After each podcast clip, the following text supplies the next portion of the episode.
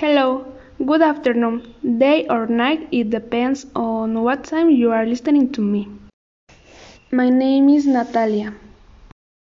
I will tell you about the career I want to study, that is business administration.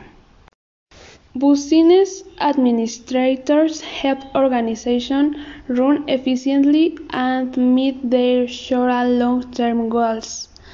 2. Flexibility.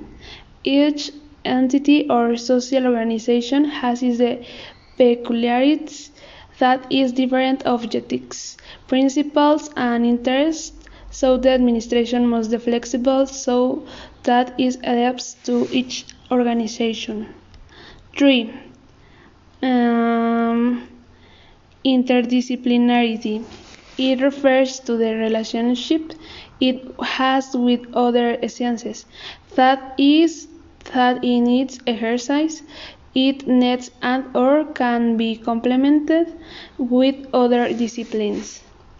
4. A business administration directs the activities of lower level employees by regularly informing them on their progress and adherence to company standards. 5.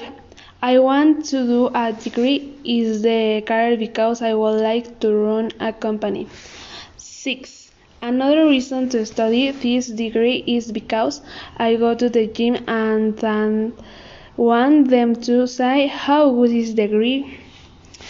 And 7. I chose this career because my ambition to grow in a company is very big.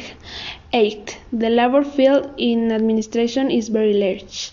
9. I like the idea of being graduate in a big company. 10. After managing a company, I would like to be the owner. And as my ex said, this is as far as we go.